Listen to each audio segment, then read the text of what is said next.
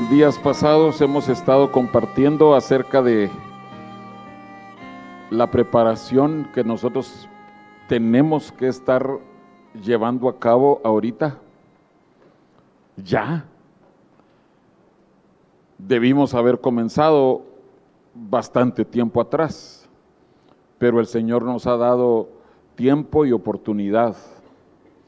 Como escuchábamos del pastor eh, Isabel Coronado, si nosotros hemos quedado con vida en esta pandemia, tenemos que saber por qué el Señor nos tiene con vida.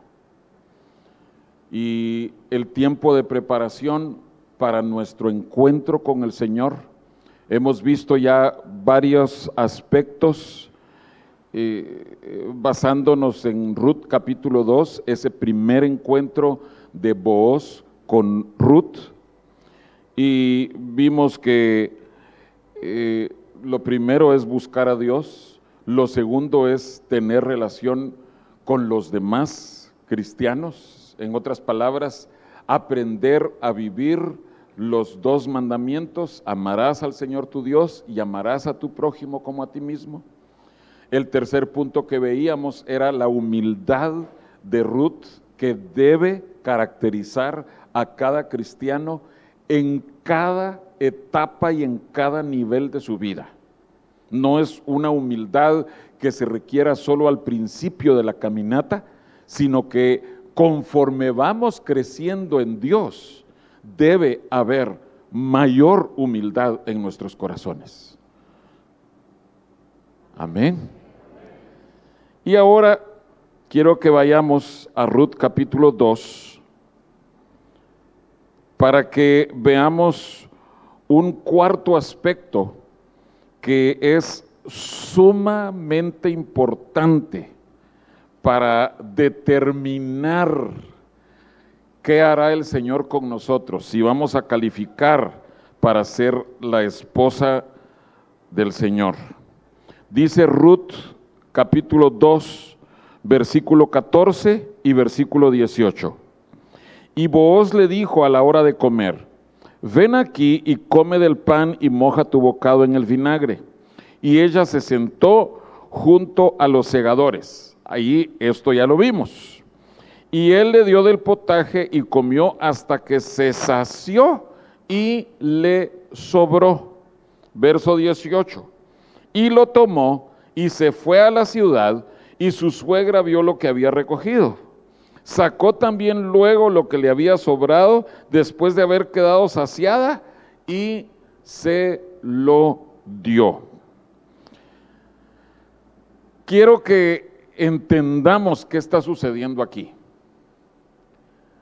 Por alguna razón, no sabemos cómo se le enseñó esto a Ruth, pero por alguna razón, ella sabía que después de haber cubierto, después de haber saciado sus necesidades, ella tenía que pensar en qué hacer con sus bienes, con sus posesiones. Y ella sabiamente, sabiendo que esto lo estaba observando toda la gente, o sea, quedó registrado como escritura, quiere decir que la demás gente lo supo. Sabiendo eso, ella conscientemente guardó lo que tenía y lo dio.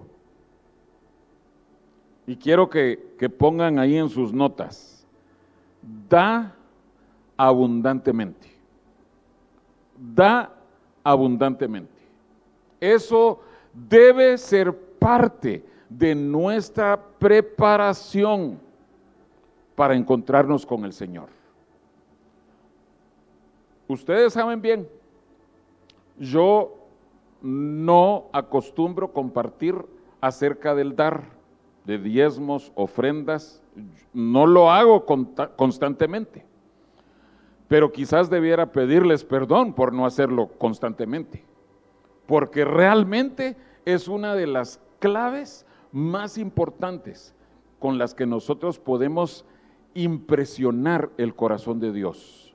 Cuán dadivosos, cuán generosos somos nosotros con el Señor y con los necesitados. Entonces, quiero que veamos que son dos áreas. Una cosa es nuestra responsabilidad, nuestra obligación de dar diezmos y ofrendas. Y otra es que nosotros nos acordemos de los pobres. Pero el acordarnos de los pobres lo hemos cubierto en otros mensajes. Eh, a final de año pasado y a principios de este año estuvimos viendo eso. Y yo creo que varias familias aquí presentes ya han empezado a experimentar la bendición de recibir de Dios después de que ustedes han dado a los pobres y necesitados. Estoy seguro de que pudiéramos escuchar muchos testimonios sobre eso. Pero hoy vamos a concentrarnos únicamente en lo que nosotros debemos dar para el Señor. Vayamos a primero de Crónicas 29.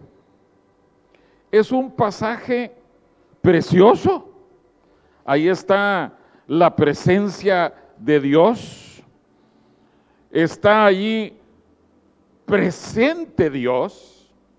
Y Salomón dice una verdad que para ser Salomón el hombre más rico de ese tiempo, que tenía a su disposición todos los recursos para construir el edificio más grandioso y costoso de la historia, el templo para Jehová.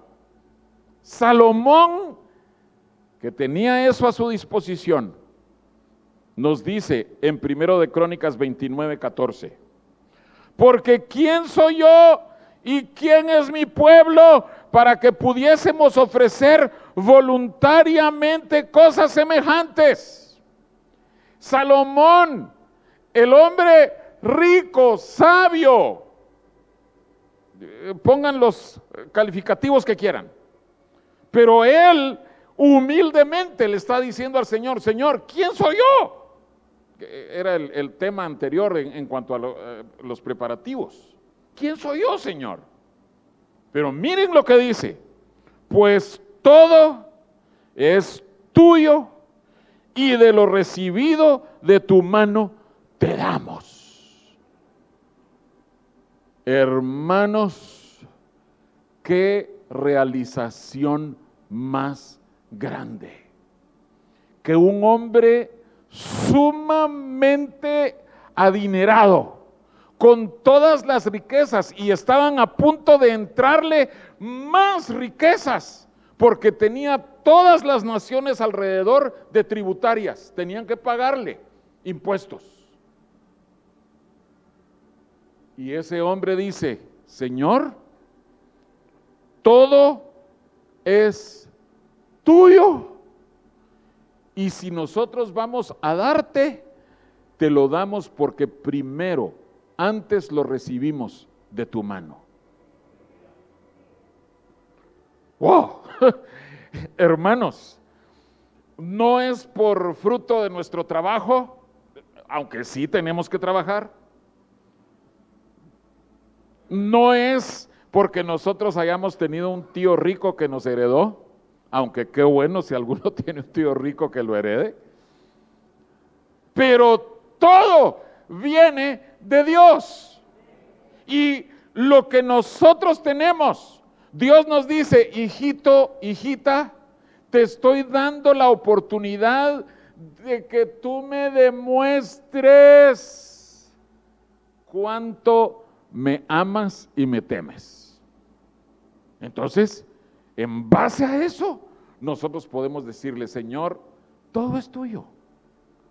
Y de lo recibido de tu mano, yo quiero darte esto y aquello, y quiero acordarme de aquel necesitado y quiero hacer aquello otro. Entonces, partamos de eso.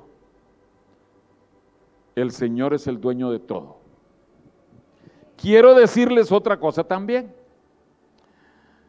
Que Dios no necesita que nosotros le demos. Vayamos al Salmo 50.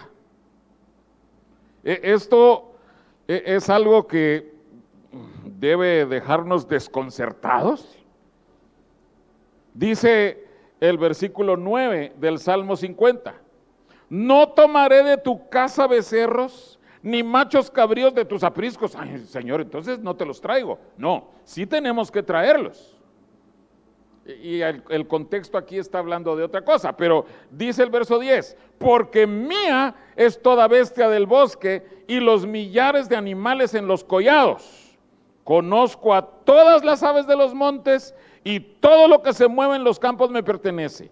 Si yo tuviese hambre, no te lo diría a ti, porque mío es el mundo y su plenitud. Entonces, esto también es un hecho. Dios no necesita que nosotros le demos.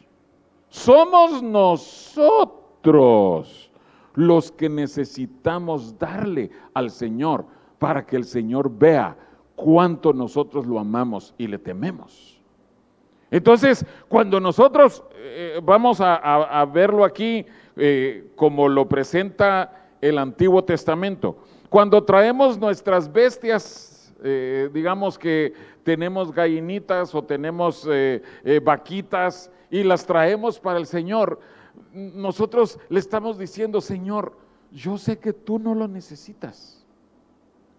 Yo sé que, esto a ti no, no te hace falta, pero yo quiero, Señor, de la abundancia de lo que me has dado, yo quiero bendecir, bendecirte a ti bendecir tu nombre con esto que te estoy dando.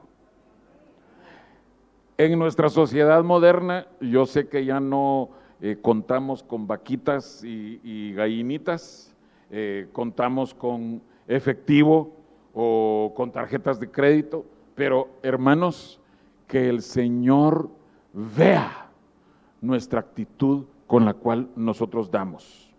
Y solo para confirmar, si quieren anotar esto, Éxodo 36, 5 y 6. Éxodo 36, 5 y 6. Allí están recolectando todos, todas las cosas, todos los elementos que, para construir el tabernáculo y llegó el punto en donde tuvieron que decirle al pueblo, eh, hermanos, ya no den más, ya tenemos más que suficiente. O sea, el Señor sí ve, no, si ya no se necesita más, ahí que se quede. Pero la disposición del corazón, el Señor estaba observando eso. Estaba siendo probado el corazón del pueblo. Y hasta que el Señor movió a los líderes a que dijeran, no, no, no, ya no den más, ya, ya hay suficiente. Entonces, Dios no necesita de nuestros bienes, pero nosotros sí necesitamos darle al Señor para poder impresionar su corazón. Ahora, vayamos a Gálatas, capítulo 6. Gálatas 6 y versículo 6. Miren lo que nos dice ahí el Señor. El que es enseñado en la palabra, haga partícipe de toda cosa buena al que lo instruye. En otras palabras, cuando nosotros nos alimentamos espiritualmente, nosotros tenemos una responsabilidad de pagar por eso a través de diezmos y ofrendas. Ahora, los diezmos y ofrendas se traen al alfolí, bueno, en nuestro caso el alfolí está allá atrás, y es importante que sepamos, ese dinero es del Señor. Ese dinero le pertenece al Señor. Y por eso es tan importante, tan crucial, que los pastores que van a manejar esos bienes del Señor, demos cuentas claras al Señor. ¿Qué es lo que estamos haciendo con esos bienes? Todos tenemos que dar cuentas. Solo para que ustedes sepan, las iglesias de Ministerio Cebrón también tenemos que diezmar a nuestra cobertura. Es un gozo hacerlo. Y les digo, es una de las formas en que nosotros le decimos al Señor, Señor, yo me estoy comprometiendo con la visión que hemos recibido de parte de nuestros líderes. Y lo hermoso, hermanos, es cómo el Señor derrama de su unción, de su presencia, por esos pequeños detalles, son grandes detalles, el seguir las instrucciones, el pagar los diezmos, pero la unción del Señor se siente en las distintas iglesias hermanas. El domingo anterior yo estuve en la iglesia del hermano Freddy Castellanos, se los comenté el miércoles, y era impresionante el fluir profético en esa congregación. Yo ya sabía de qué iba a predicar. Y antes del mensaje hubo, hubo varias profecías, pero cuatro de ellas, hagan de cuenta que se estaba bosquejando el mensaje que yo iba a compartir. El Señor demostrando, hay un fluir de profecía, el Espíritu de Cristo. Es, es hermoso, pero yo sé, el hermano Freddy es muy fiel con sus finanzas en cuanto a diezmos y ofrendas. O sea, hay una correlación en eso. Vayamos a Proverbios 20. Porque esto que vamos a ver, eh, yo lo observé, eh, tal vez no, no les voy a decir de niño, pero sí de joven. Empecé a verlo y conforme fui eh, creciendo en años, me di cuenta de esta, esta gran amenaza contra esto de las finanzas cristianas. Los latinos, por eso no estoy diciendo los mexicanos, los latinos somos muy dados a aprovechar, a exprimir al máximo sin nosotros invertir. Buscamos gangas, buscamos ofertas, buscamos cosas gratis, sin que nosotros tengamos que gastar. Pero tristemente, nosotros también hemos llegado a hacer eso en nuestras finanzas y en nuestra vida espiritual. Cuando yo era niño, y esto sí lo vi con mis propios ojos, yo veía que las personas ponían en sus sobres de diezmos y ofrendas, diezmos, por decir algo, 100 quetzales. Ofrenda, 5 centavos. Y ahí estaba metida la, monedita de 5 centavos en el sobre. Yo sé que ustedes han escuchado una enseñanza acerca de diezmos 10%, ofrendas 10%. Pero no todos viven así. Quiero que sepan, hermanos, que el Señor está viendo con qué corazón nosotros damos. Si nosotros queremos sembrar escasamente, vamos a cosechar escasamente. Pero si nosotros queremos sembrar abundantemente, nosotros vamos a cosechar abundantemente también. Con los diezmos, el Señor nos da la cantidad, 10% de tus ganancias. Digamos que tus ganancias son 1.230 pesos al mes. Tú vas a decirme, aquí están mis 123 pesos, pastor. Hermano, por lo menos redondea a 125. Redondea a 130, a 150. Yo he visto gente que escribe cheques, diezmo, 238.56. Hermano, redondea a 240. Le estás diciendo al Señor, Señor, yo no te voy a dar ni un centavo más que lo que tengo que hacer. No, hermano, si puedes darle un centavo más, puedes darle dos pesos más para redondear. Otra cosa,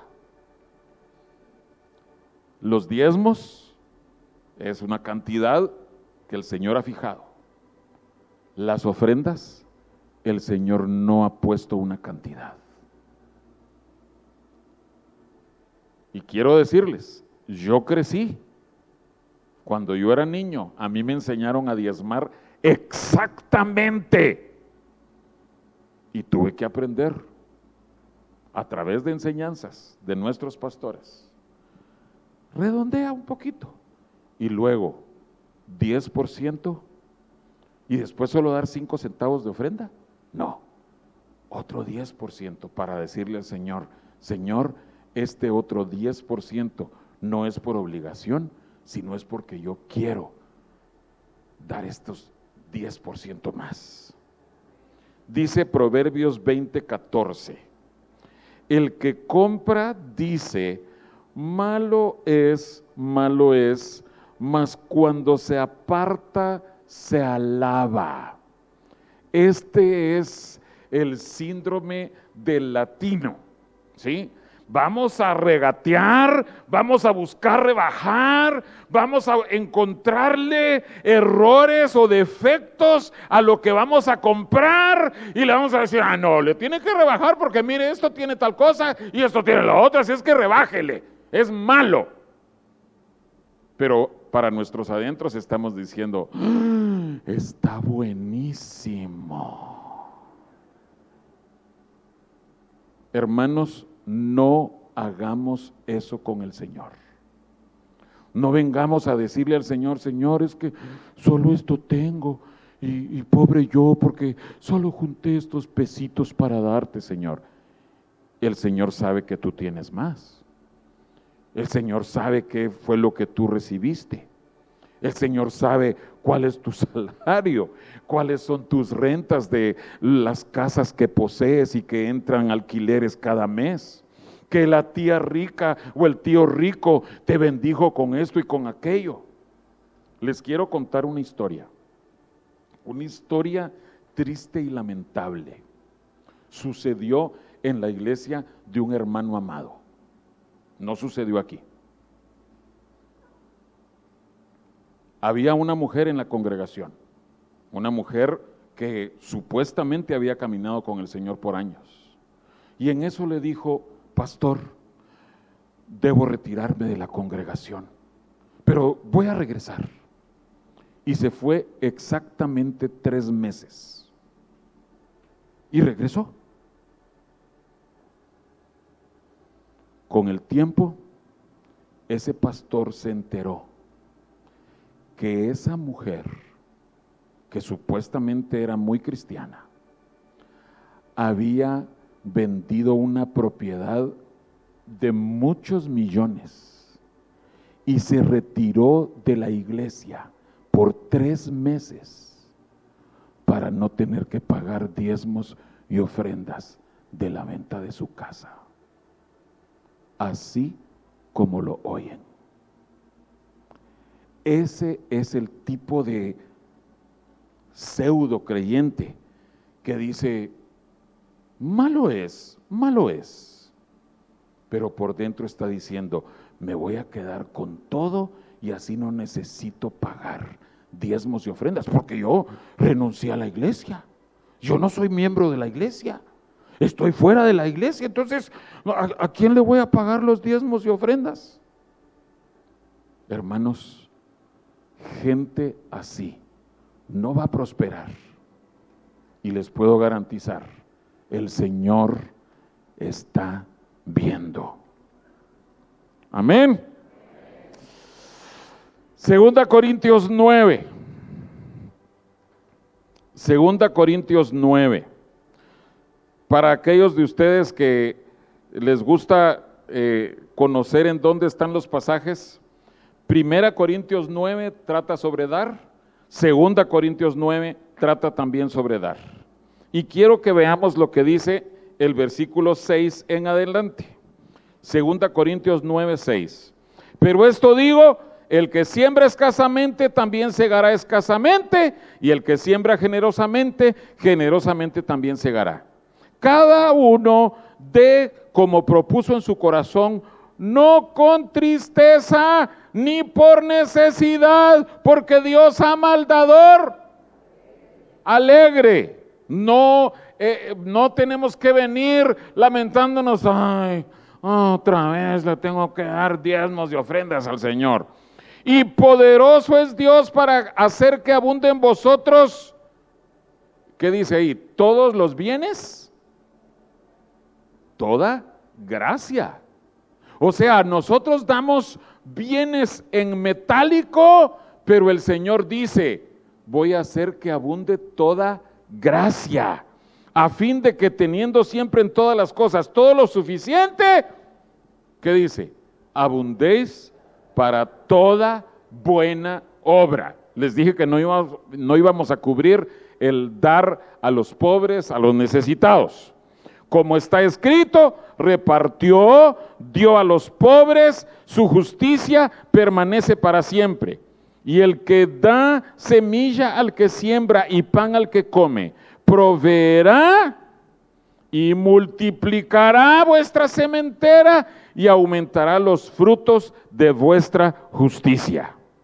Hermanos, cuando yo era niño, y esto se los he mencionado a ustedes, había un cantito que se cantaba en las escuelas dominicales, en las clases. Y ese cantito decía, la ofrenda, la ofrenda, la ofrenda del Señor. Si tú das un centavo, el Señor te da dos. Entonces, eh, eh, alguien podrá decir, ay, qué cantito más ridículo. Pero la verdad, hermanos, es que el Señor eh, dejó aquí en su, en su palabra que conforme nosotros damos, el Señor nos multiplica. Y, perdonen, eh, eh, yo no soy matemático como algunos de ustedes son matemáticos, pero la multiplicación siempre significa que se da por lo menos el doble, ¿no? Sí, o el triple, o el cuádruple, o lo que sea. Pero el Señor promete que Él va a abundar, multiplicar nuestra cementera conforme nosotros demos. Termino con lo siguiente ustedes sabían que no podíamos cubrir eh, finanzas cristianas sin ir a Malaquías capítulo 3. Así es que por favor vayamos a Malaquías 3 y vamos a ver dos versículos allí impresionantes.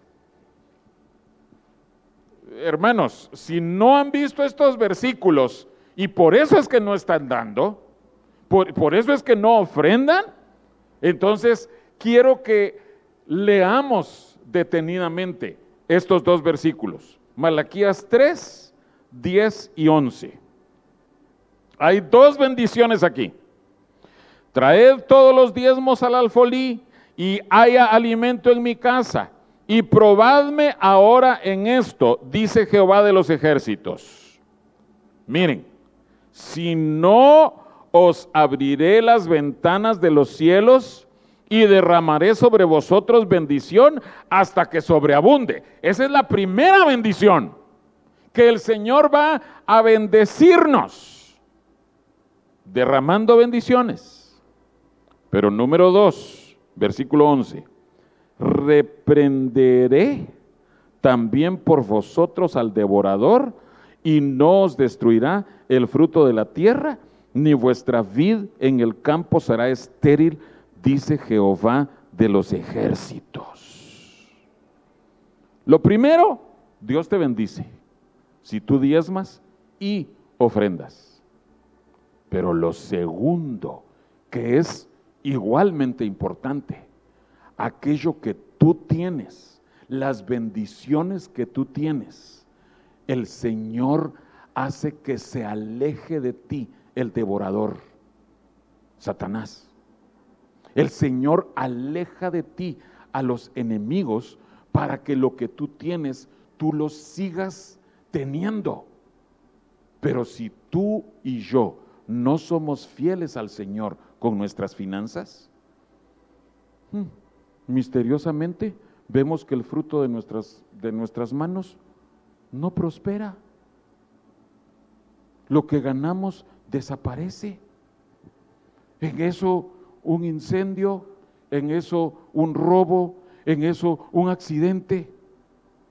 Y creo que todos eh, somos propensos a tener un accidente, pero cuando ya vemos que es una cosa y otra cosa y otra cosa y otra cosa, nosotros tenemos que pensar, ¿por qué el devorador está teniendo éxito devorando mis cosas?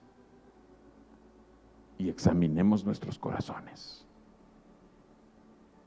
Señor, ¿estoy siendo fiel en diezmar y ofrendar? Recordemos, fuimos criados con una mentalidad latina, tratando de aprovecharnos al máximo todas las bendiciones sin que nosotros hagamos ningún esfuerzo.